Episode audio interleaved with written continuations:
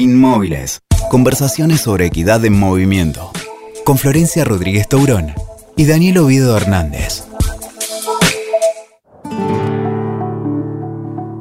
Bueno, hola, hola. Bienvenidos a Inmóviles. Es nuestro episodio 3 y aquí seguimos intentando llevar adelante este proyecto.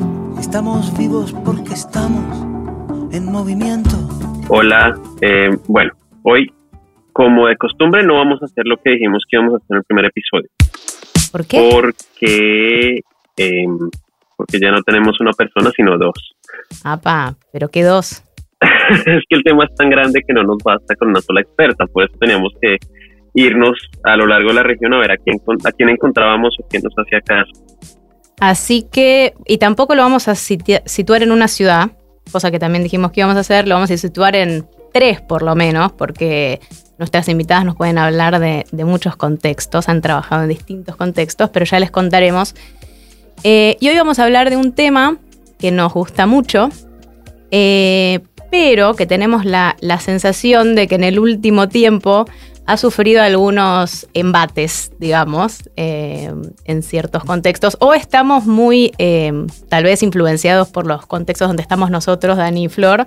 Yo estoy en Buenos Aires, él está en UK. Y bueno, no es, un, no es un gran momento para la bicicleta en estas ciudades, así que nos parecía importante volver a traer este tema, volver a insistir sobre este tema. ¿Qué opinas, Dani? ¿Qué está pasando ahí en UK? Sí, a ver, no, no, siendo pretencioso, entonces yo voy a hablar un poco del Reino Unido. Em, lo cierto es que los discursos pro auto están tomando como una nueva fuerza, ¿no? Em, en años recientes quizás estábamos un poco más pro movilidad sostenible, siguen pasando cosas muy interesantes, estamos hablando de electrificación, estamos hablando de, reducir huellas de carbono, pero por ejemplo, si, tomas el primer ministro y el, gobierno en general de, Reino Unido, hoy la batalla es a favor del automóvil, ¿no? Entonces, no más zonas de bajas emisiones, eh, no más cargos adicionales contra el el vehículo privado, por qué estás eh, restringiendo las libertades del automovilista. Y, de alguna forma, pues, eh, especialmente con, temas políticos, se está buscando apelar a, ese eh, usuario del vehículo privado que siente que una vez compró quizás con, con bastante esfuerzo su, su automóvil o su motocicleta, entonces tiene el derecho a utilizarla eh, sin, sin, mayor control y, y, pues eso va en contravía de muchas de las cosas que se han declarado como, como prioridades ¿no? en, el, en el desarrollo sostenible. Pero, pero entonces estamos en un momento en el que eh, caminar o ir en bicicleta no es necesariamente lo más popular, especialmente desde el punto de vista político. No sé, Flor, si nos quieres contar un poquito de Argentina, que estoy seguro que es fascinante lo que está pasando en este momento. Bueno, queremos que el episodio envejezca bien, así que no vamos a ser muy específicos respecto del, momento actual, pero bueno, eh, muy cortito, saben que hubo, hubo elecciones y, vamos a cambiar de, signo partidario de forma bastante eh, extrema, si se quiere. Em, en donde yo vivo, en la ciudad de Buenos Aires, hubo muchas políticas pro bici en, los últimos, las últimas décadas. Eh, es un tema del que se habló mucho, un tema que recibió muchas críticas, pero parecía como que habíamos logrado un consenso social al respecto.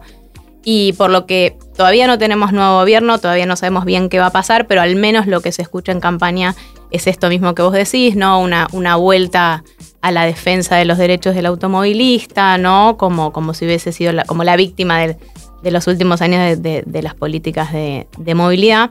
Eh, así que nos, interesaba mucho traer este tema, ¿no? Eh, que es un clásico de la movilidad sostenible, ¿no? La bicicleta. Y fue, si se quiere, la, la, la niña bonita de las últimas dos décadas, diría yo, sobre todo de la última, eh, en lo que es eh, transporte limpio, transporte accesible, ¿no? Todas las ciudades querían tener su sistema de bicis públicas, todos querían hacer sus kilómetros de ciclovía. Y, bueno, siento que esos. bien. Y estamos bien, estamos bien. Esos consensos, igual hay que volverlos a traer, hay que volverlos a enfatizar, me parece. ¿Qué decís? Claro. A ver, si miramos los datos, lo cierto es que hoy por lo menos hay 2.000 kilómetros de, ciclovías en América Latina hay un par de estudios, uno reciente de, la GIZ, que reveló que los gastos en proyectos de transporte activo son menores en general los de otra infraestructura y tiene sentido, ¿no? O sea, pintar una ciclorruta, obviamente dentro de, los parámetros eh, necesarios para que se pueda utilizar de forma adecuada, son muchísimo más baratos por, por pasajero, por extensión, eh, y en ese sentido podemos llegarle a muchas más personas de forma costo eficiente. Pero pues empiezan a surgir preguntas, ¿no? Entonces, si es el modo más limpio, si es costo eficiente, ¿por qué no se usa tanto? Mi hipótesis, uno, es que son vagos como Florencia, entonces no se, no se suben a la bicicleta. es, muy probable, la vagancia es uno de los primeros eh, motivos, seguramente.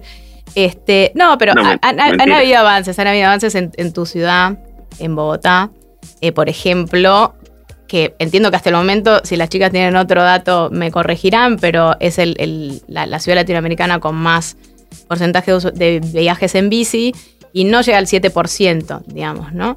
Eh, ¿Cuáles? Y en general las ciudades andan más en torno al 5 o menos.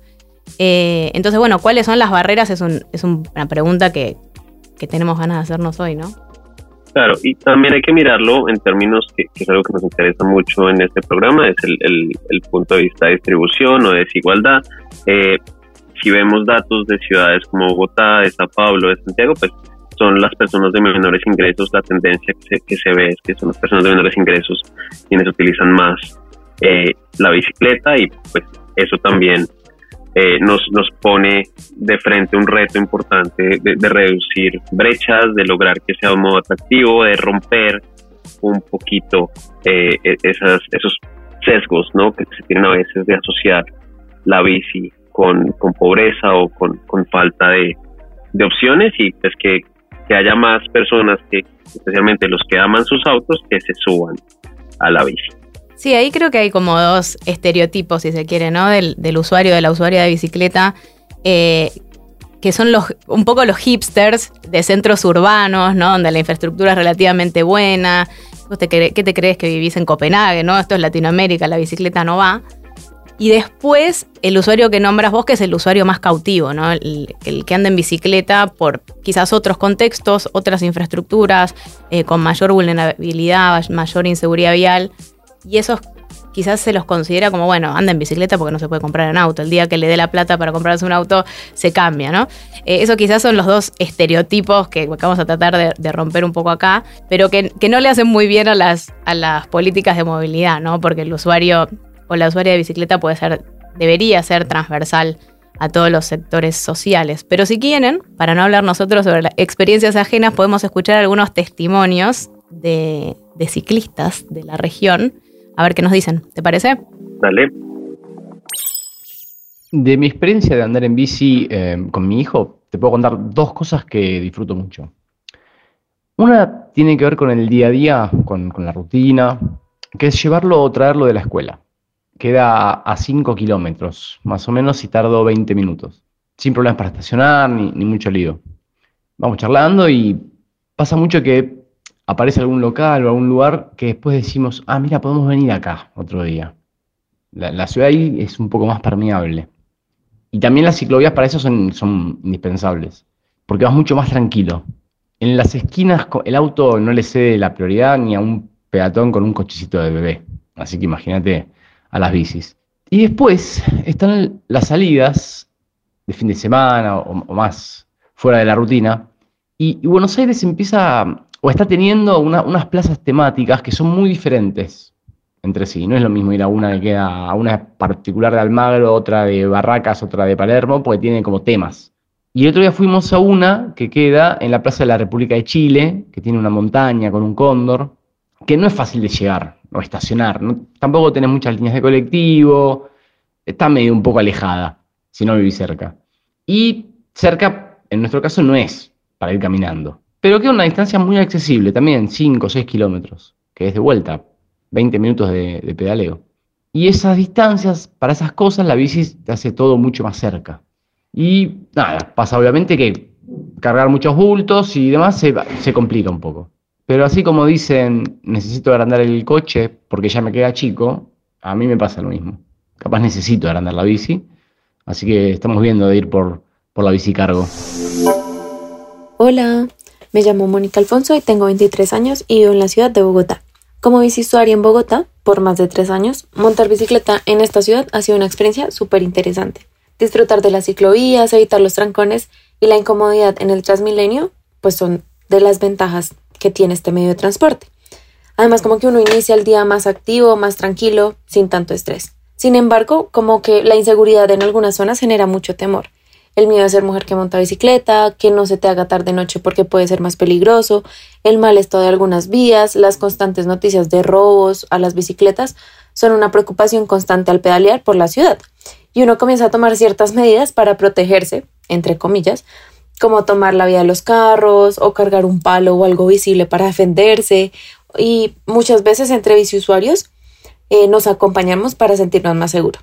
A pesar de estos miedos, cada momento sobre la bicicleta es único y es una forma nueva de descubrir la ciudad, lo que inspira a seguir conociendo y explorando, anhelando ojalá que algún día salir, pues uno pueda salir en un entorno seguro para todos los ciclistas.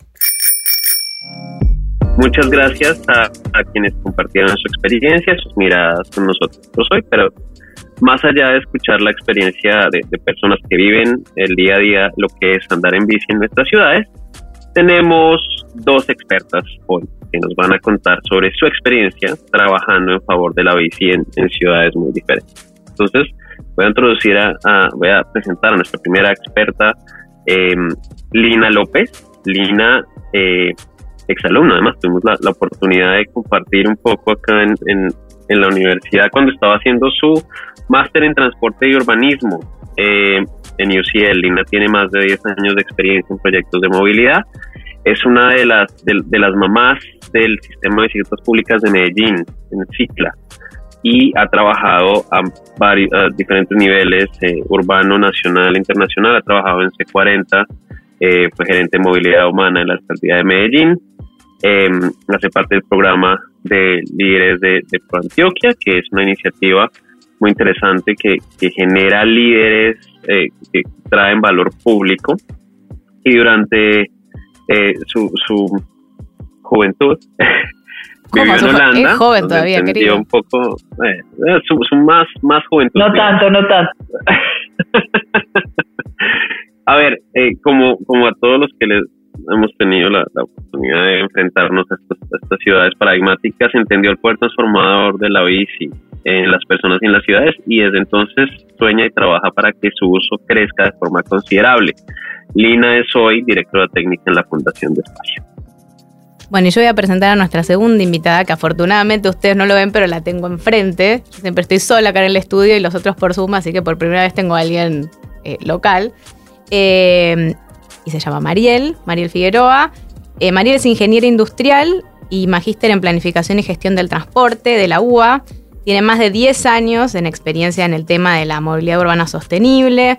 Estuvo en el sector privado, esto es muy interesante, a cargo de la implementación eh, del sistema de bicis públicas de Buenos Aires y en la gestión público-privada desde la empresa mixta de transporte de Rosario. Eh, es rosarina, pero vive actualmente en Buenos Aires. Y en el sector público trabajó en la gerencia de planificación estratégica y en la de proyectos estratégicos de la Municipalidad de Rosario y ahora actualmente está en el Ministerio de Transporte de la Nación, que viene muy movido, pero, ahí estamos. Eh, y tiene también, ha hecho consultoría para la cooperación internacional en distintos lugares de la TAM. Y en el ámbito académico es docente de la diplomatura de movilidad, urbana sostenible perdón, de la Universidad Nacional de Rosario. Muy extensa las vida de estas chicas, pero bueno, son este, gente con mucha experiencia y aparte son muy amigas de la casa, ambas dos. Eh, así que bueno, muchas gracias por estar acá. Gracias a ustedes por invitarnos y unirnos nuevamente. Se conocen aparte, porque el mundillo de la bici es pequeño. Además, la, la, bici hace amistades. Mira, que un ejemplo más de cómo nos acerca la bici. Sin dudas. Tal cual. Bueno, queríamos empezar porque nos cuenten un poquito de dónde viene eh, su amor por la bicicleta, porque son las dos eh, personas no solo que saben mucho técnicamente, académicamente, sino que son muy militantes de la bici. ¿Y de dónde nació este amor? Si querés, arranca vos, María. ¿Arranco yo? Bueno. Eh, muy gracioso porque dijiste eso y se me vino a la cabeza de que de alguna manera eh, nace desde lo que suelo criticar hoy en día, así que igual me interesa todo lo que significa el aprendizaje al, respecto.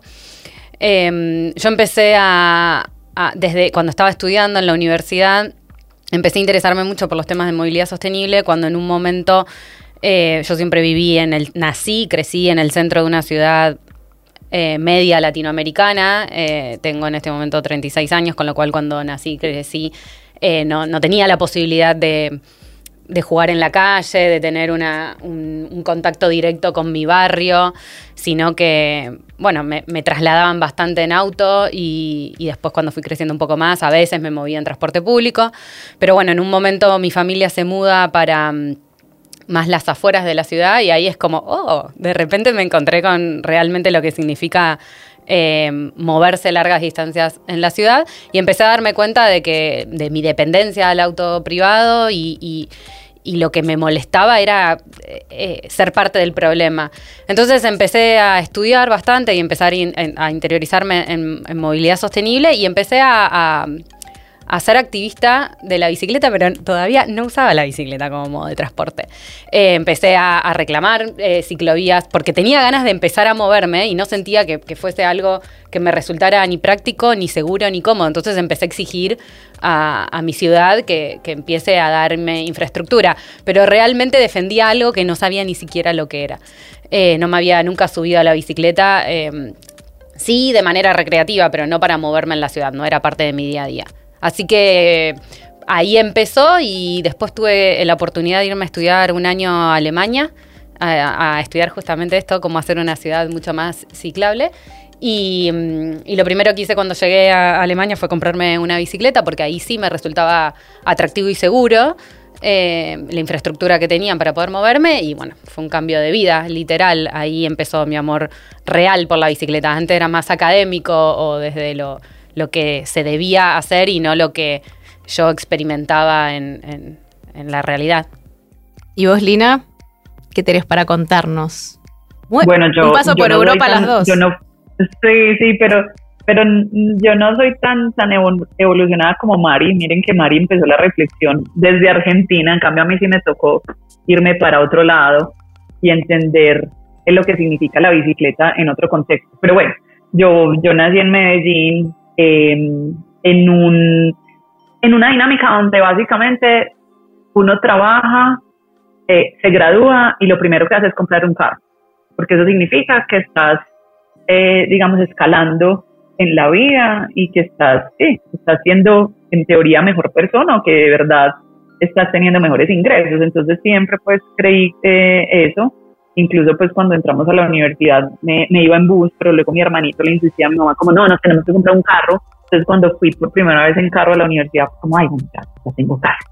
Entonces ahí la bici para mí solamente eh, significaba deporte y recreación. Y creo que todavía eh, en, en- en Colombia, para muchas personas la bici es eso, es un, un medio para hacer, para hacer deporte. Pero por allá en el, en el séptimo semestre en la universidad tuve la oportunidad de irme para, para Holanda y por eso ahorita Daniel decía que en la juventud fue donde entendí eh, la importancia de la bici y es que sí, a mis 22 años pude vivir en, en Holanda y, y ese, ese entorno me cambió completamente la forma de, de pensar y entender la movilidad. Entonces, claro, con presupuesto de estudiante, yo vivía en La Haya y estudiaba en Delft, entonces tenía que pedalear todos los días 20 kilómetros eh, en las diferentes estaciones y ahí empecé a sentir los beneficios que trae moverse en bicicleta. Entonces me sentía muy independiente porque hacía todo en bicicleta, iba a rumbear en bicicleta, iba a tomar cerveza en bicicleta, iba a estudiar en bicicleta, a mercar en bicicleta, bajé como 7 kilos eh, y seguí comiendo igual, pues porque me, me encanta eh, comer. De hecho, mucha gente me decía, pero ¿cómo logras adelgazar? Sabiendo que la gente cuando se va por fuera eh, siempre llega con, con más peso. Entonces sí, ahí fue cuando yo dije, wow, o sea, la forma de movernos tiene una incidencia completa en, cómo pensamos la ciudad, en, la felicidad, en, los hábitos eh, del día a día. Y ahí fue donde me empecé a enamorar, no solo de la bicicleta, sino también de la movilidad eh, y el transporte. Entonces sí, fue, un cambio de contexto lo que tuvo incidencia en mí. Debo decir que ese camino de La Haya Delft lo hicimos en el 2015, 16, cuando éramos compañeras de máster. En el 2016. 2016 sí, sí, sí. nos llevó a mí y a, y a nuestra amiga Friana eh, a hacer ese mismo camino que hacía todos los días a la universidad y era realmente impresionante la infraestructura. Se- entendí de dónde había sacado ese amor, digamos. Pensé que te ibas a quejar de la longitud. En fin. No, estuvo feliz, estuvo feliz en el recorrido. Es que cuando la infraestructura es hermosa y placentera, la longitud no es un problema. La extensión no es y un nos problema. habíamos tomado una cervecita, creo. Todos son factores positivos para seguir usando la bici. A ver, yo, yo quería como traer un poco de vuelta la, la discusión que teníamos al principio del episodio con Flor y es que hay un aparente retroceso, al menos en el discurso, ¿no? En, en términos de movilidad sostenible para volver a darle atención al auto. Eso se ve en distintos niveles, eh, al menos desde donde nosotros estamos parados en este momento mi pregunta para ustedes es si, si ustedes ven lo mismo, si de alguna forma eh, en años recientes nos hemos venido olvidando un poco de la bici o si hay otras prioridades o, o cómo se ve desde su perspectiva, desde su trabajo. Sí, yo, yo estoy de acuerdo con, con eso que ustedes dicen y de hecho escuchándoles como que me dio, me dio tranquilidad, me da impotencia por la bici, pero me da tranquilidad de saber que en otros contextos está pasando lo mismo porque en los últimos cuatro años esa ha sido mi, mi pregunta, bueno, ¿qué pasó? Eh, hablando del contexto puntual de, de Medellín, eh, hace más o menos 20 años fue cuando se empezó a promover la bicicleta como medio de transporte, pero a partir del 2011 fue donde tuvo un impulso significativo, que fue cuando implementamos el, el sistema de bicicletas públicas en ciclo. Y empezó un proceso súper positivo, donde no solamente la academia, sino la sociedad civil, los mismos gobernantes y tomadores de decisiones estaban decididos a promover la bicicleta como medio de transporte. Pero en los últimos eh, cuatro años, eh, con la entrada de un, de, un, nuevo gobierno donde sus, sus prioridades eran otras, eh, volví a sentir que la bicicleta empezó a estigmatizarse de nuevo, como bueno, pero ¿por qué se le está quitando espacio al carro sabiendo que eso tiene afectación en el desarrollo de la ciudad, tiene afectación en la congestión, por dárselo, y ahí traigo la palabra, a los ciclistas. Eh, entonces, como que otra vez empezó a pensar en, en ese ciclista es una persona que eh, simplemente hace deporte, que son radicales, que van en contra del carro, eh, que no entienden la dinámica general de la ciudad. Entonces, siento que otra vez nos empezaron a ver como un grupo eh, residual, como un nicho eh, de personas que, como bien lo decía Flor, eh, son hippies o que van con una tendencia de unas, digamos, partes de las ciudades eh, particulares o son personas que no tienen eh, dinero y entonces no son personas serias frente a lo que significa planificar la movilidad de la ciudad. Eh, yo ahí que, siento y es que, no sé, es como, como que si estos problemas fueran cíclicos eh, y también van muy, muy ligados con, con la política y lo que está sucediendo a nivel eh, internacional y, y, pues igual no pierdo eh, ese, ese positivismo que me ha caracterizado y siento que bueno, que así como empezamos a promover la bicicleta de una forma decidida y ya digamos llegamos a ese, a ese ciclo donde, donde ahora los gobiernos están pensando de formas diferentes, vamos a volver a llegar a retomar eh, ese, ese rumbo. Eh, igual también en, en Colombia y en, y en Medellín o en Bogotá lo que sucede mucho es que nuestros referentes internacionales también definen mucho la dinámica de movilidad y la planificación urbana, pero ahí termino con algo y es que también hay esos campeones políticos y así el mundo, eh, o bueno, el ejemplo que nos decía eh, Daniel del, del primer ministro del, del, Reino Unido, que también cuando yo leí eso fue como, ¿qué está pasando? Y lo que decía Flor de Argentina de Buenos Aires, hay personas como por ejemplo la alcaldesa de Bogotá, que toma unas decisiones en términos políticos de movilidad que otro político no tomaría. Por ejemplo, la ciclorruta que implementó en la carrera séptima. La carrera séptima es, es un ícono y es un corredor clave en la ciudad y ella decidió tomar un carril completo para dárselo a la bicicleta y lo ha mantenido en los últimos eh, tres años. Ese tipo de personas son claves para seguir promoviendo la bicicleta como medio de transporte y yo espero que lleguen más perfiles como esos a, a escenarios de, de toma de, decisión. Pero sí, comparto eh, la hipótesis Mm. o, o la idea con la que ustedes arrancaron.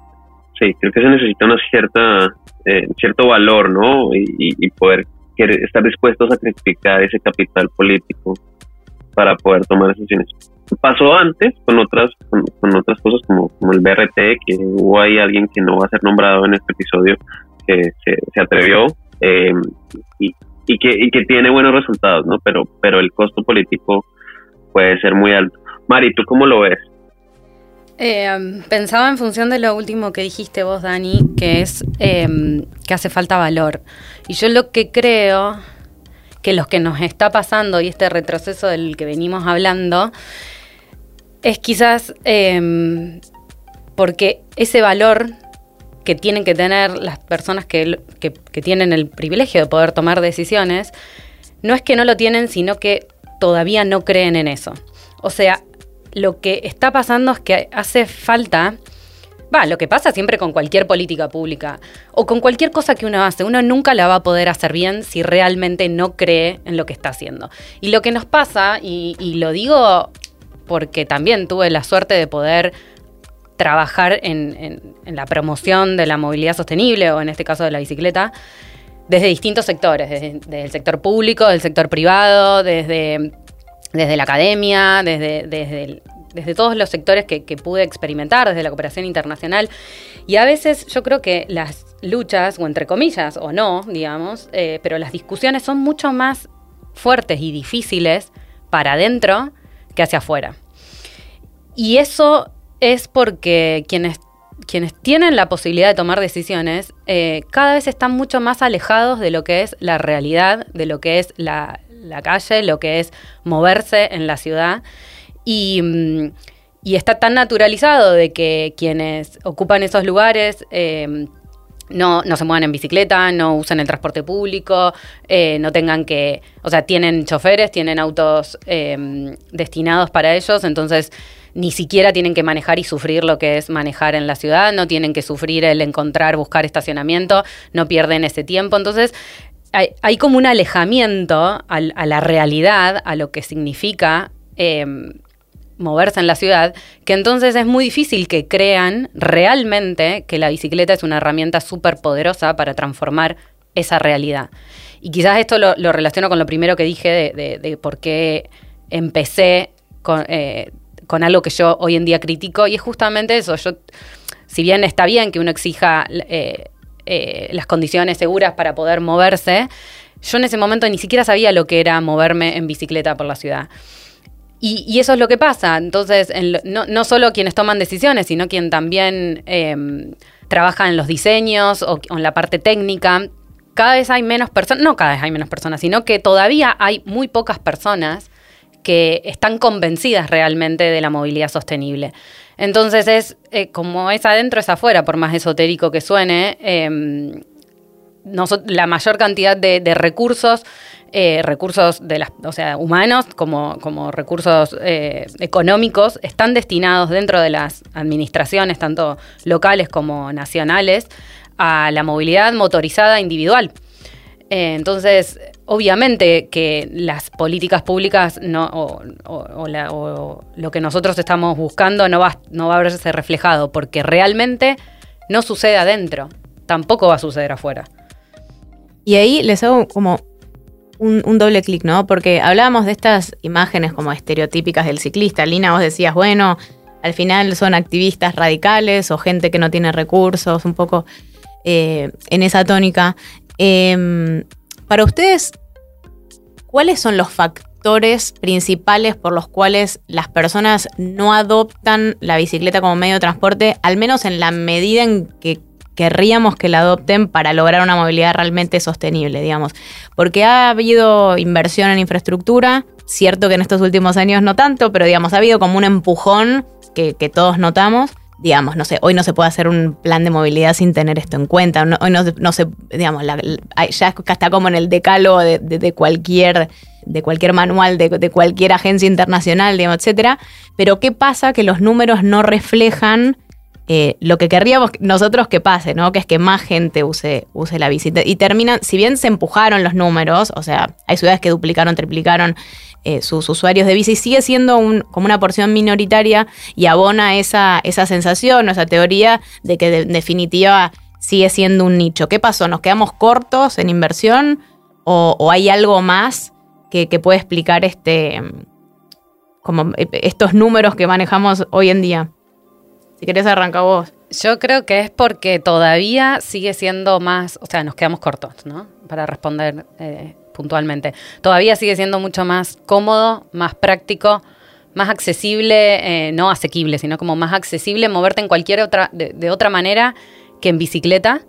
Eh, entonces, el, el, empezar, o sea, el tener que cambiar hacia, migrar hacia la bicicleta, es una decisión que requiere mucho más de, la persona que eh, la decisión de utilizar cualquier otro modo. Requiere una convicción mucho más fuerte porque las condiciones todavía no están dadas para que sea la primera eh, opción, que elijas para poder movilizarte en la ciudad. Y, porque todavía todas las políticas públicas siguen, siguen priorizando a, que vos tengas un vehículo particular, porque desde las construcciones de la vivienda eh, o de, la planificación urbana, eh, se destina mucho más tiempo, presupuesto y, recursos a, siempre pensar, bueno, dónde vamos a ubicar a los autos, dónde, dónde lo puedes estacionar, incluso en, el diseño de, la, vivienda. Y nunca está pensado en cómo podés también estacionar otro tipo de vehículo, que en este caso sería la bicicleta. Entonces, eso como para ejemplificar y poner un, ejemplo muy puntual, ¿no? Pero eh, creo que, pasa por ese lado. No es la opción eh, ideal hoy en día eh, en cuanto a las opciones que, las ciudades nos ofrecen. Entonces, por eso hay poca gente todavía que, se mueve. No se la hacemos fácil, digamos. Lina. Sí, y, con eso que, dice Mari, pues se crea un ambiente que hace que lo normal no sea moverse en bicicleta.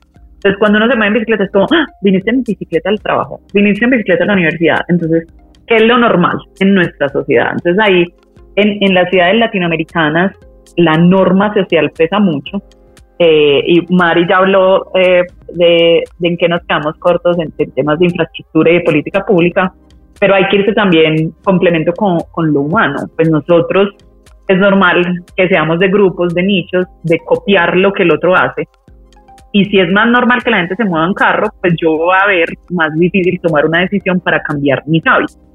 Entonces creo que ahí también lo que nos ha faltado es, más allá de tener unas cifras o evidencia científica que nos muestra que obvio la bicicleta es más conveniente para tu salud, la bicicleta es más conveniente para las ciudades, tenemos que irnos a algo aspiracional. porque una persona toma una decisión de moverse en un medio de transporte que puede que le signifique más tiempo para desplazarse que hacerlo en una bicicleta? Ah, porque es que si yo me monto en un carro, eh, voy a generar más respeto o voy a tener más estatus o voy a estar más cómodo o puedo aislarme de esta ciudad contaminada en la que me tengo que mover todos los días. Y mientras voy en el carro, puedo prender mi aire acondicionado, puedo poner música. Hay un factor de comodidad y también un factor aspiracional muy fuerte que pesa mucho en nuestras latitudes y también tenemos que tener presente algo, es la percepción de seguridad en nuestras ciudades. Entonces muchas veces la forma en que nos movemos nos hace sentir más expuestos o más vulnerables a esas dinámicas que no pasa, por ejemplo, en, en ciudades eh, holandesas o en, ciudades danesas o en, el mismo eh, Reino Unido. Entonces siento que es, una cuestión de, además del estatus, es, es cómo me expongo yo, o sea, cómo tengo ese contacto con la ciudad y cómo tengo contacto con el otro. Entonces es como, entre más carcasa tenga y entre más me pueda aislar de esa dinámica, me voy a sentir eh, más seguro. Entonces siento que, la percepción de inseguridad del estatus también se vuelven eh, una, una barrera para, para el uso de la bicicleta. Creería que nos ha faltado ser más estratégicos de cómo llegamos a los medios masivos para comunicar una historia diferente. Desde los gobiernos uno no puede ser, digamos, eh, bueno, no, no normalmente no se dedican tantos recursos al tema de las redes sociales, al TikTok, quién está educando a las personas, cómo las están educando, eh, entonces, los influencers, ¿qué tipo de, modelo de ciudad o qué tipo de modelo de movilidad le están enseñando a las generaciones eh, actuales y a las generaciones eh, futuras? Entonces, sí, lo, humano nos falta explorarlo más porque esta decisión también se va a, a lo irracional. Dani, perdón, yo sé que querías preguntar algo, pero me acabo de dar cuenta que nosotros saltamos, digamos, a los desafíos o a los obstáculos y nunca nombramos los beneficios de la bicicleta, porque asumimos que todos los, que, los cuatro que estamos acá lo tenemos clarísimo y no, no, no nos lo tienen que explicar. Pero la idea de este podcast es que nos escuchen personas fuera del nicho de la movilidad sostenible, así que puntualizo en esto, ¿nos pueden decir cuáles son los beneficios de la bicicleta? ¿Por qué tiene sentido invertir en este modo? La que quiera agarra el guante. Em, no, sé a qué, eh, público apuntás, porque cuando eh, dijiste, bueno, cuáles son los beneficios de invertir en este modo de transporte, eh, si nos dirigimos a, los gobiernos locales o, los gobiernos nacionales, em, yo creo que lo, más interesante de invertir en la bicicleta es el, poder de de equidad que tiene la bicicleta, si estamos invirtiendo en, la bicicleta, es invertir en la gran mayoría de las personas, porque la gran mayoría de las personas puede eh, utilizar la bicicleta porque es asequible, pero no solo eso, sino que también la gran mayoría de los viajes que se hacen en las ciudades pueden ser eh, realizados en bicicleta por, por, la, por las distancias que, que se manejan. Eh, eso por un lado, entonces es, una manera muy fácil, muy rápida, muy económica de poder llegarle a la gran mayoría de las personas, mejorarle la salud, mejorarle eh, el bienestar, que es algo que todavía no está mucho en agenda, trabajar para mejorar el bienestar de las personas, la calidad de vida en el día a día, no solo ahorrarle tiempo de traslado o, o plata, en, o sea, ahorrarles económicamente lo que le sale el viaje, sino también eh, mejorarle su calidad de vida, porque hace que sea una población mucho menos sedentaria.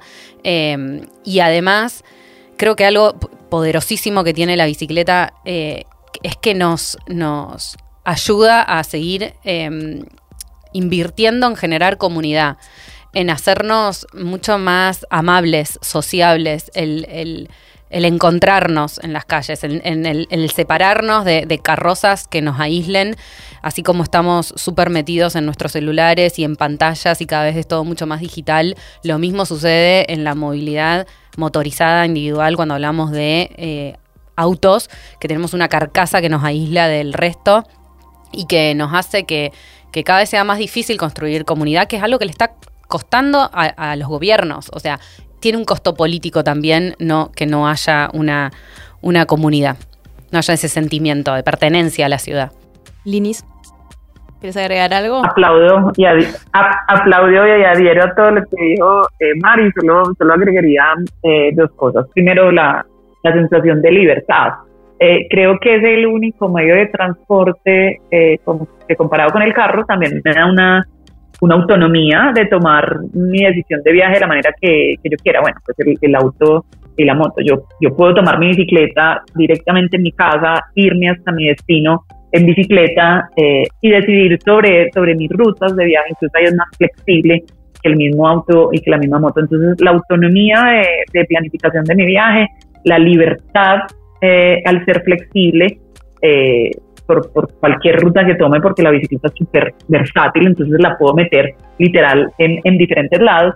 Eh, y también yo haría la reflexión para los gobiernos y tomadores de decisiones y es cuál es la actividad física que sin ser actividad física diferente a la caminata me, me mantiene activa, la bicicleta. O sea, obviamente la, la actividad física en, en transporte eh, que me mantiene activa es la, es la caminata, pero después de eso la forma de mantenernos activos, de mantenernos eh, saludables, es, la bici. Entonces, seguramente van a haber ahorros en, gastos de salud en los gobiernos y las personas utilizan más la bicicleta. Y también la forma en, que percibo la ciudad, como dijo Mari, nos vuelve más colectivos. En una intersección es más fácil hacer contacto entre alguien que vaya caminando eh, y un usuario de la bicicleta entre alguien que vaya en, en la bicicleta y el carro en carro y carro más ahora yo no sé si está pasando en, en, en Argentina, pero por ejemplo en Colombia en este momento todo el mundo está polarizando los vehículos. Entonces es, es polarizar, como, es, como el, podcast es de Latinoamérica, es literal poner una, un filtro negro en las ventanas eh, de los carros que hace que las personas se aíslen más. Entonces sí, la, la bici y la caminata permiten que tengas contacto visual y que te sientas que haces parte de, sí, de algo colectivo que es la ciudad. Me, me gusta la, la intervención de Flor porque habíamos definido cuando iniciamos el podcast que vamos a ser un poquito menos negativos en nuestra forma de ver la movilidad a pesar de que todo está que se va al carajo. Eh, en fin, hay, algo que para mí es importante en, términos de lo que hemos venido hablando y es que hay unas brechas claras, ¿no? En, términos de quién usa la bicicleta y por qué utiliza la bicicleta. Ya hablamos un poquito de, esta imagen del, usuario cautivo y de los estereotipos y, yo creo que hay que buscar formas de romperlas. Quizás ustedes en, en su experiencia tengan algunas ideas mucho más específicas de cómo romper esas brechas, pero en esa reflexión sobre, sobre desigualdades, me gustaría ver también desde su perspectiva, porque además ustedes son mujeres que utilizan la bicicleta en ciudades que no son amigables para las mujeres para moverse en general, solamente en, este modo específico. Y esa brecha de género también es muy importante, así como habrá brechas de edades, hay brechas de las que ya estamos hablando en términos de ingreso, de estatus. ¿Qué, ¿Qué opciones tenemos para, para hacer un poco más atractiva la bici frente a esas brechas? Y, de pronto desde su experiencia también como biciusuario, no solamente desde el punto de vista de, tomar influenciar decisiones que nos podrían contar eh, y como para invertir un poquito de orden en el que hemos hablando, eh, no sé, Lina, si arrancas y, y vamos complementándonos entre los de cuatro. Una. Ah, no. Creo que... Sí, sí, sí, entre los cuatro íbamos conversando. Eh, no, pues mis, mis, amigas me ven a mí como una heroína hippie eh, por haber decidido montarme en una bicicleta, mis amigas del colegio. Eh, pero bueno, pues eso yo creo que esos, paradigmas van a ir cambiando. Eh, quiero traer un, ejemplo puntual, es que lo primero es saber montar en bicicleta. En, en, Medellín y en Colombia es impresionante la cantidad de mujeres que no saben montar en bicicleta. ¿Por qué? Porque tiene que ver un poco pues con, con este patriarcado y el enfoque de género que está ya tan tan presente en las agendas y es que los papás pensaban que si la, la niña o la hija se montaba en una bicicleta, perdía la virginidad o se iba a, lastimar, entonces, eh, eh, o se iba a ver muy masculina. Entonces hay una cantidad de mujeres que no saben montar en bicicleta. ¿Qué hicimos nosotros, por ejemplo, en el área metropolitana? Implementamos una bici escuela que tuvo una frecuencia definida eh, por casi dos años, todos los domingos en un punto específico de la ciudad, se le enseñaba a las personas a montar en bicicleta. Y claro, de 10 personas que llegaban, 9 eran mujeres.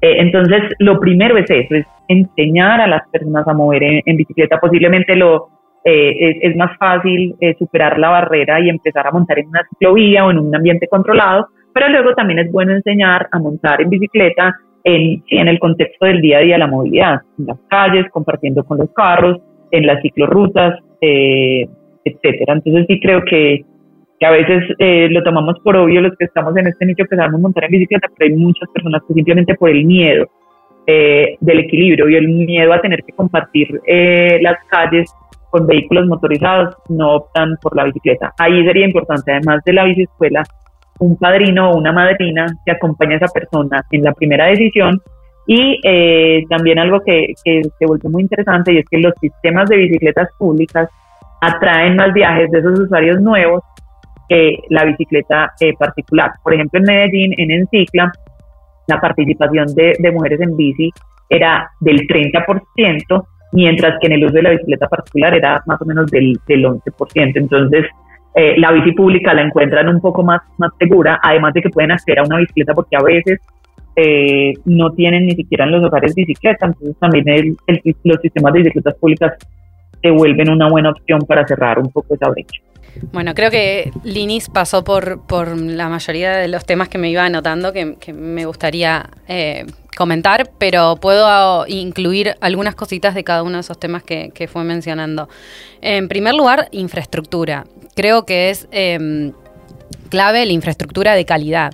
Porque quizás nosotros decimos, sí, avanzamos bastante, tenemos muchos eh, kilómetros de ciclovía en América Latina, pero mm, muchas ciudades terminan planificando eh, su infraestructura o construyendo esa infraestructura para quienes ya utilizan la bicicleta, por las demandas que reciben de los grupos que eh, exigen más infraestructura, pero no pensando en para poder sumar nuevos usuarios y diferentes usuarios y, poder dar respuesta a todas esas diversidades. O sea, si hay- una persona que quiere llevar a su hijo a la, eh, a la escuela en bicicleta, las infraestructuras que tenemos hoy en día en América Latina no están preparadas para eso. Entonces, no se va a animar y no va a sumar esa diversidad de usuario a el modo ciclista. Entonces, hasta que no construyamos infraestructura de calidad real, pensada en esa diversidad, eh, va a ser muy difícil seguir atrayendo a distintos tipos de personas y vamos a terminar solo eh, brindando seguridad a quienes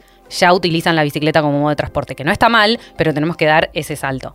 Después, eh, también en función de lo que decía Alina, me parece que el efecto contagio es fundamental y lo viví también en, mi experiencia, ¿no? Yo creo que también hoy en día, en la, era en la que vivimos, entendemos mucho más el rol de los influencers y, y lo que significa ver a una persona común eh, hacer cierta cosa y cómo eso tiene un efecto contagio.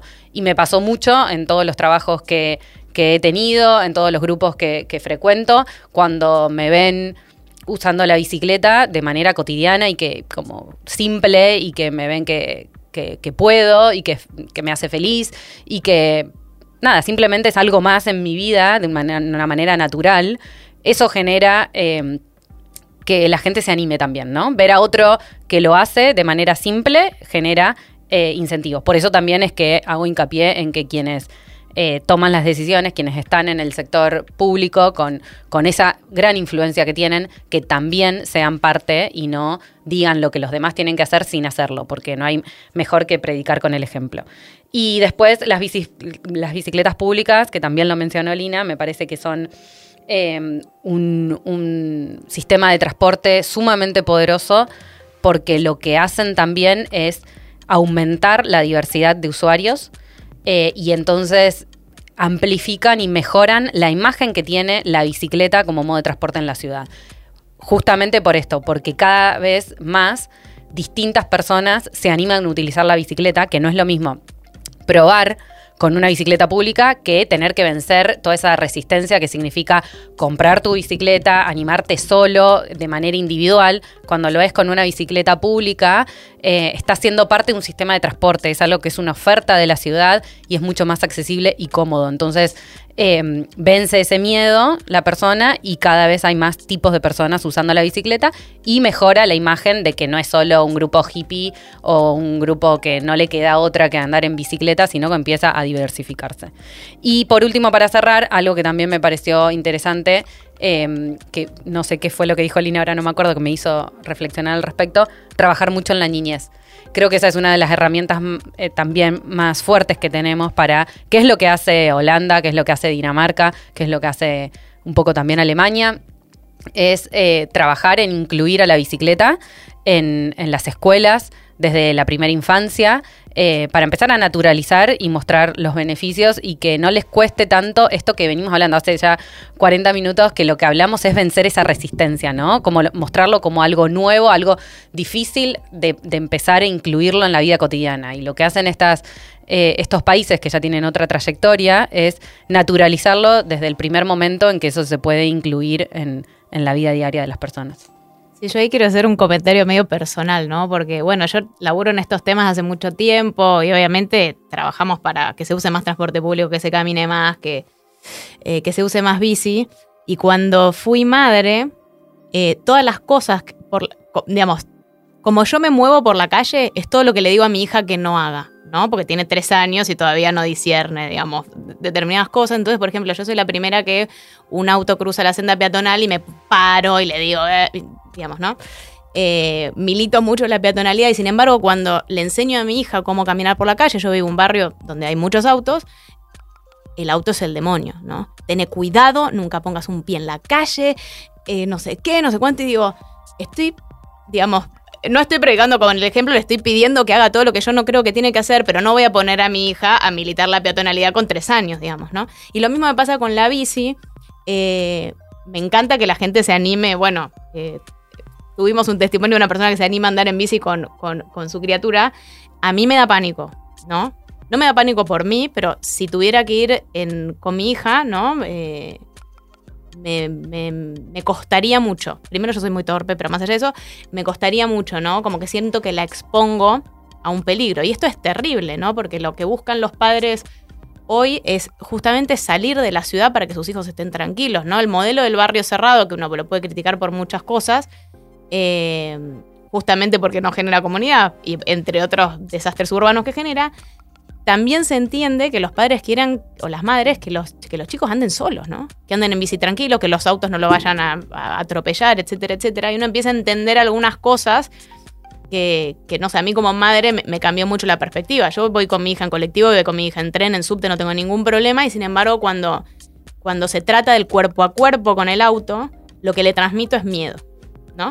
Eh, y, digo, bueno, cuando sea más grande y pueda entender mejor, le voy a explicar que no tiene que tener miedo y que se tiene que pelear con el auto que pasa por la, por la, por la senda peatonal o por la bicisenda, ¿no? Pero es muy difícil de transmitir a un niño que haga cierta cosa que su entorno no se lo transmite naturalmente, ¿no? Eh, y ahí se vuelve doblemente difícil eh, manejarse en un entorno urbano hostil. Esto que contabas vos de, cuando eras chiquita, nosotros no, Yo salvo de muy chiquita, vivía en otro barrio, después yo nunca, nunca jugué en la calle. Eso que me cuentan mis padres o no, no, no lo viví para nada. Y se está replicando en estos enclaves no cerrados de, bueno, como de, de, islas urbanas extrañas, pero no lo podemos traer todavía a la ciudad. Como que importante es decir, bueno, una ciudad en la que los niños anden tranquilos y no tengan miedo de ser atropellados es una ciudad buena para todos, no solo para los niños o las niñas, sino para, para absolutamente todo el mundo, menos para los automovilistas. Está buenísimo lo que decís, Flor, porque creo que lo, lo podemos relacionar con, con las ciclovías recreativas o las calles recreativas. ¿Por qué? Porque a, mí me enseñaron a andar en bicicleta, me tuve que ir al campo, muy alejada de mi ciudad, para que me enseñaran a andar en bicicleta, porque era el único lugar seguro donde me podían eh, donde yo podía practicar sin peligro andar en bicicleta. Y después eso, llevarlo a la vida cotidiana, es muy difícil y hay que trabajarlo muchísimo. Entonces, creo que, digo, para hacer positivos, ¿no? Como, nos pedía Dani, y, propositivos. Em, una herramienta con la que cuentan las ciudades son las calles recreativas o ciclovías recreativas, que es donde a mí me gusta decirle que es que abren las calles a las personas en vez de cerrar las calles a, la movilidad motorizada, a los autos o a las motos. Y es donde muchos padres y madres pueden enseñar a, andar en bicicleta a los niños pero en el entorno donde le quieren mostrar que es posible andar en bicicleta. No es lo mismo enseñarle a andar en bicicleta en el campo o alejados, que en la propia calle, donde al día siguiente los mismos chicos se preguntan, ¿cómo puede ser que ayer yo era feliz andando en esta, en, esta calle, que, no sentía peligro, eh, y hoy no, no puedo ni cruzarla? Entonces es empezar a mostrarle a la ciudadanía de que hay formas diferentes de habitar el espacio público, que si bien quizás hoy en día no es el ideal, pero que mostrarle el ideal hacia dónde tenemos que seguir construyendo. Y además de que está probado de que en muchísimas de las ciudades donde esas, eh, esas iniciativas que se llaman ciclovías recreativas o calles recreativas eh, se han implementado, eh, incentiva muchísimo más la compra de bicicletas individuales, porque una vez que la persona em, empieza a tener esa experiencia y se anima, después le resulta mucho más fácil traducirlo a algo cotidiano y llevarlo como una experiencia de vida, ¿no? Y también me parece muy bonito lo que ustedes dos están mencionando y siguiendo la senda del, de ser un poco optimistas, si hay algo nuevo para las niñas y niños que están creciendo hoy en nuestras ciudades latinas. Y es que por lo menos ven algunas calles con ciclorruta o ven algo diferente. Yo estoy segura que nosotras tres y también es Daniel, eh, cuando crecimos o chiquitos, nadie nos hablaba de que uno podía ir al trabajo en bicicleta o no habíamos visto ninguna ciclorruta en, en Medellín, por ejemplo, que fue en mi ciudad o en las ciudades donde ustedes crecieron. Entonces, nada más el hecho de que ellos tengan la oportunidad de ver que hay otros medios de transporte, así como te decía Flor, que vas con Faustien en el subte o en, o en el bus, y que también vean cuando van en ese bus, ah, es que hay una persona que va en bicicleta, ah, mira, hay una ciclorruta. Eso puede hacer que ellos, ellos sí crezcan, por lo menos siendo conscientes de que hay otras alternativas. Nosotros, o bueno, por lo menos yo crecí eh, hasta mis 20 años pensando en que la única alternativa era, era el carro. Y es un tema generacional, ¿no? Porque justo cuando hablabas pensaba, en, mi hermano empezó a verse en bicicleta a los 18 años y eso fue hace relativamente poco y recuerdo a mi mamá llamándome, no, por favor, dile que pare. ¿Cómo le voy a decir que pare? si tiene que hacerlo, o sea, me parece fantástico que haya, haya decidido hacerlo. Pero claro, hay, hay una visión, quizás, justamente como lo decía, como, como crecimos, decir, esto, esto es hostil, me, me, lo van a matar. Y pues, claramente tiene, tiene sus, sus efectos. Pero bueno, yo creo que ya mi mamá está más tranquila de saber. La, la mía cuando yo empecé a irme en bicicleta y vivía con ellos, mi mamá se asomaba y me echaba la bendición. cuando salía en la Yo creo que todavía. Em, había un tema y, y, me, me, gusta un poco que, que, tengamos esta, esta tendencia hacia lo positivo, pero, pero generar cambio necesita plata. Entonces hablemos un momento de dinero, porque ustedes tienen mucha experiencia desde el sector público, del sector privado en, si no directamente en ir a conseguir la plata, en convencer a la persona correcta que, que, tome la decisión de invertir presupuesto en, en infraestructura o en programas o en campañas o en, digamos, el instrumento que sea. Pero entonces, ¿cómo? No sé si nos pueden contar alguna experiencia o nos pueden dar ideas de, de cómo hacemos para que se dé prioridad a la bici en los presupuestos, o si han tenido, digamos, eh, experiencias en las cuales han logrado convencer a alguien de tomar la decisión correcta, de, de, alguna forma poner el, el, bolsillo donde está el discurso. Y aquí les tiro el guante a, a la que se sienta. Ojalá lo supiéramos mejor, porque si, si tuviésemos mejores herramientas, eh, nuestras ciudades estarían distintas. Pero eh, se me ocurren dos cosas que, podemos mencionar. Eh, en primer lugar, eh, creo que sirve mucho cuantificar cuánto nos cuesta la inseguridad vial como, o la violencia vial, como me gusta llamarlo, eh, a la sociedad. En particular en Argentina eh, nos cuesta el 1,7% del PBI. Y eso que es una, estimación sumamente conservadora, sin tener en cuenta muchísimas eh, cuestiones que, que, bueno, que son más del lado eh, de lo humano. Y, y, se cuantifica de una manera muy conservadora cuánto cuesta una vida, ¿no? Pero no todo lo que significa el costo eh, traumático que pueda venir después de un siniestro vial. Y, y, ese es un costo altísimo. De hecho, es un costo mucho más alto del que invertimos en prevenirlo. Entonces, eh, hay veces que eh, esas herramientas del tener a mano números que nos cuantifiquen eh, lo que nos está saliendo, el modelo de movilidad que tenemos, con algunas personas que a eso le dan importancia, puede resultar bastante estratégico. Y hay otras personas donde no miran tanto lo, los números, donde miran mucho más lo político. a esas personas yo me, estoy, contando mis estrategias, ¿no? Pero bueno, es parte. Eh, no es todo tan técnico, ¿no? Es, tener estrategias permanentemente. Em, cuando se trata de lo político es, em, es, es intentar lograr demostrar que con menor presupuesto de lo que le podrían significar cualquier otro tipo de iniciativa tendiente a otra movilidad, eh, se puede llegar a muchas más personas eh, y conseguir transformarle eh, la vida a más personas. Eh, por lo cual eso obviamente se traduce en que si la persona está contenta y, tiene una mejor calidad de vida, eh, eso se traduce en votos, ¿no?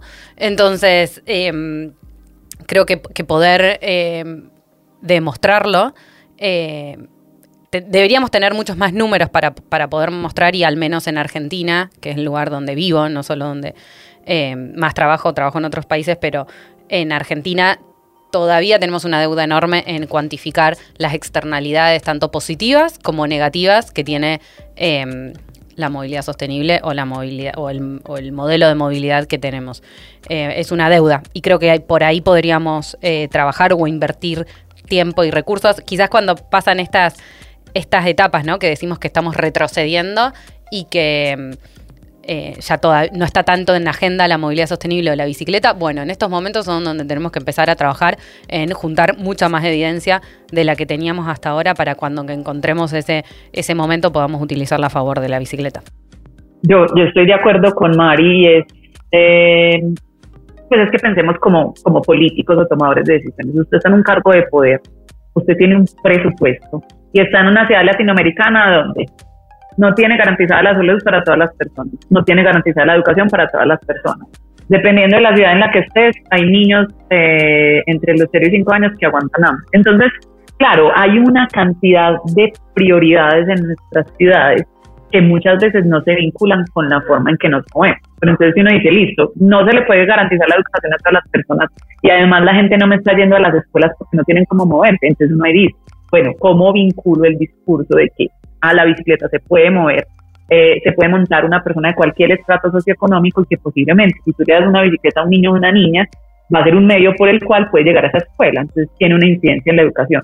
Entonces sí, es, pensar de forma estratégica cómo logramos vincular más la movilidad con todos los aspectos eh, que normalmente preocupan a los políticos y a los tomadores de decisiones para que no vean la bicicleta completamente aislada de la realidad. Y otra, otra opción es que con el, pues dependiendo del, presupuesto que se tenga o con lo poquito o mucho que se tenga, lograr ejecutar cosas. Porque cuando se ejecuta, se tangibiliza el beneficio. Entonces, cuando uno puede mostrar algo a una persona que no te entiende nada de por qué la bicicleta es buena, pero uno se lo puede mostrar, puede hacer que lo sienta, que otras personas lo sientan, y uno hace ese, ese, ese, ese cambio del antes y el después, si lo puede mostrar a, una toma, a un tomador de decisiones, eh, puede que te crean más, porque es que nosotros, como somos de este nicho y somos tan académicos y tan técnicos, nosotros sí entendemos de lo que estamos hablando. Pero alguien que tiene una idea preconcebida que es mejor invertir en, en, en ampliar las calles, en ampliar las vías, en dar más carriles, cuando uno les explica, de verdad que yo a veces eh, miro a estas personas y digo, escucha, no me están entendiendo nada. Entonces a nosotros nos pasó, eh, por ejemplo, en, en, el gobierno inicial con el que empezamos a implementar en ciclas, en, en no se metió nada eh, de recursos al, al, plan de desarrollo. Entonces con lo poquito que íbamos teniendo ejecutamos cosas y al final de ese gobierno fue donde eh, decidieron, no, listo, le vamos a invertir a la bicicleta, pero porque vieron ya cosas materializadas.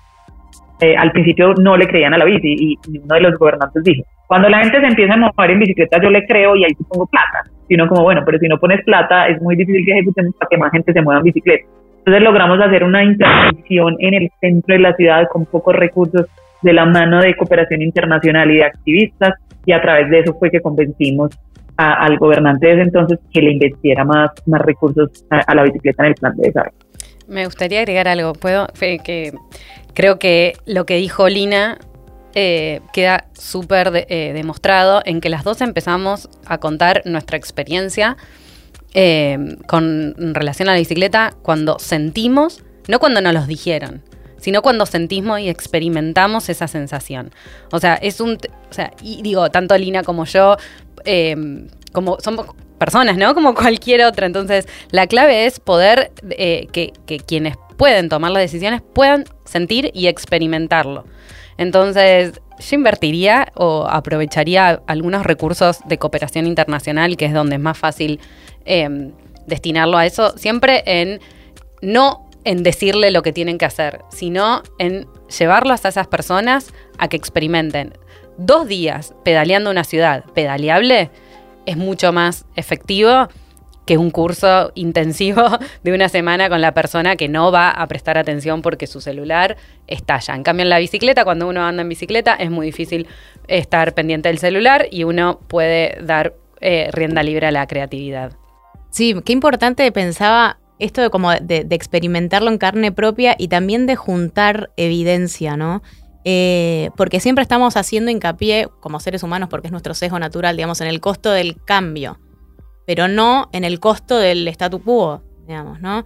O sea, yo te decía, che, qué miedo que me da subir un, a mi hija eh, a una bicicleta, pero también yo tengo mucha data, entonces me da mucho miedo subirla a un auto y le compré la mejor silla del universo que parece una nave espacial, este, etcétera, etcétera, y veo un niño suelto en un auto y me vuelvo loca porque entiendo el peligro que tiene el auto, porque conozco las estadísticas, eh, pero quizás otra persona dice, bueno, che, qué miedo que, que vaya en la bici suelta, pero en el auto todo bien, ¿no? Porque no vemos los costos de lo que estamos haciendo eh, y qué, qué importante es, es, juntar esa data. Quizás en Europa, en Estados Unidos hay mucha más eh, data dura para mostrar. Eh, en Latinoamérica tal cual es una, es una deuda pendiente juntarla, ¿no? Dani, me estás haciendo señas. Em, sí. Creo que como este podcast es para, para todo tipo de audiencias, queríamos cerrar con una notita un poquitito más light. Y para eso tenemos dos preguntas. Que la va a hacer Flor porque esa es su forma tradicional de cerrar los episodios y ya lo van a ver. ¿Cuál fue su viaje más memorable en bici? Bueno, yo puedo decir el primero que se me viene a la cabeza. No, quizás es un poco extraño este viaje, pero eh, yo tengo una bicicleta plegable y varias veces la he llevado a distintos eh, viajes que hice a partes del mundo. Y, mm, y lo que quizás por eso se me viene a la cabeza, porque es muy memorable el salir de mi casa en bicicleta. Eh, llegar hasta, bueno, puedo hablar de, de, dos viajes que se me vienen a la mente. Uno que llegué hasta la estación de tren y otro en que fui al aeropuerto. Y eh, viajar, llegar a destino, pero con una distancia y, mucho tiempo, y después seguir pedaleando. Y es como que al final, para, para los que nos dedicamos a esto, no deja de ser un viaje con distintas etapas. Y, y en distintas partes del mundo, en distintas eh, geografías, en, eh, en, distintos climas y seguir pedaleando. O sea, para mí eso es fantástico y por eso creo que pueden ser de los viajes más memorables porque eh, lo pude experimentar con la bicicleta y eso es, es, es un lujo, ¿no? La multimodalidad, bici, eh, avión, nunca la había escuchado. Total. Sí. Y con la misma bici. Con la misma legable que tiene María. Ay, qué pregunta tan bonita. No, me, me, encantó la pregunta, me hizo sonreír. Uy, yo tengo que decir dos, uno, uno internacional y uno local. Cuando llegué a Holanda y tuve que ir por primera vez a la universidad en bicicleta y cuando me dijeron, pues como, no, es que aquí, o sea, yo llegué y dije, ay, pucha, o sea, si uno no tiene una bicicleta acá es como si no tuviera piernas. Entonces a los ocho días me compré una bici y ese primer viaje me hizo sentir cosas eh, que antes no había sentido. Me, no, no sé, o sea, una sensación de libertad e independencia. Y yo creo que durante todo el trayecto iba sonriendo. Entonces, cuando llegué a la universidad, fue como, wow, o sea, puedo llegar a la universidad en bicicleta. Y eso nunca lo había pensado en Medellín. Entonces, ese viaje lo tengo en mi memoria y en, y en mi corazón, pues lo, lo, recuerdo con cariño. Entonces, esa pregunta nunca me la habían hecho. Y el segundo fue que yo hace 10 meses me vine a vivir a Bogotá. Eh, y también el primer viaje que hice a la oficina, yo dije, que nota, o sea, una ciudad en Colombia le ha apostado decididamente la bicicleta y literal me sentí como en otro país. Decía, qué, qué bacano lo que está haciendo Bogotá. Entonces pensé como, eh, es mentira que en Colombia no podamos tomar la bicicleta como medio de transporte. En Bogotá lo están haciendo y ha sido referente. Eh, entonces tenemos que seguir impulsando a que en otras ciudades pase. Entonces ese viaje que hice en enero de este año eh, me, sí, me, me, inspiró a, a, seguir trabajando por la bici. Entonces me, me gustó mucho moverme en bicicleta en, en, Bogotá. Espectacular, gracias chicas, me encantaron las, las anécdotas. Eh, y para cerrar, eh, mi pregunta clásica, la hice tres veces, pero ya es clásica, ponele. Eh, ¿Se imaginan yendo vos, no sé, de, de La Haya a Delft o vos en, tu avión bici y están escuchando una canción? Una canción que les permita moverse, no sé, que les guste para moverse por, el, por la ciudad, por el mundo, por donde quieran. ¿Qué suena en esos auriculares? Lina ya sé que me va a contestar. Sí, una, una de Freddie Mercury. Time wait for nobody. Eso me, me, pone siempre a pensar el tiempo. El tiempo es una cosa muy loca.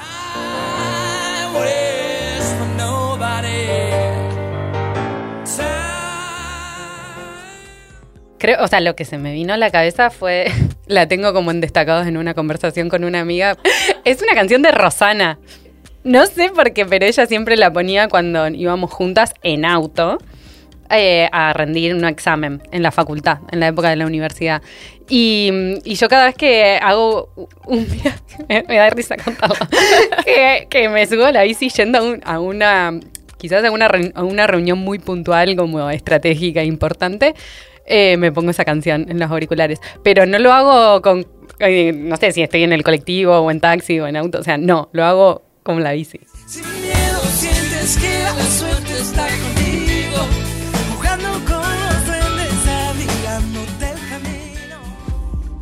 Bueno, chicas, un placer, un placer total hablar con ustedes. Eh, son dos sabias y las alentamos a seguir laborando por esto. Nosotros las vamos a ayudar en todo lo que podemos.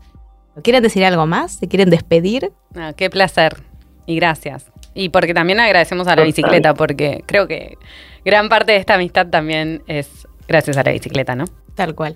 Surge por la bici. No, mu- muchas gracias. Qué nota de conversación. Y ahí les dejo dos datos.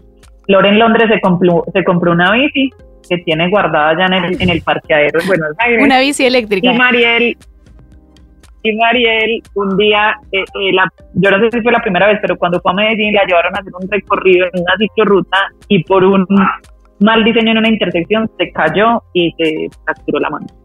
Eso lo iba a decir como uno de los viajes memorables por- en bici, porque gracias a eso, que fue una situación un poco incómoda y fea, obviamente, eh, y dolorosa, eh, surgió la amistad, ¿no? Entonces, eh, si, no, si eso no hubiese sucedido en la bici, eh, hoy no seríamos amigas eh, o un grupo grande que tenemos de amigos eh, de, de De Medellín. amigos. Así Sí. que Pará. siempre es positivo. Y otra cosa, mi primer viaje urbano en bici fue con vos, Lina, en Londres. ¿Te acuerdas?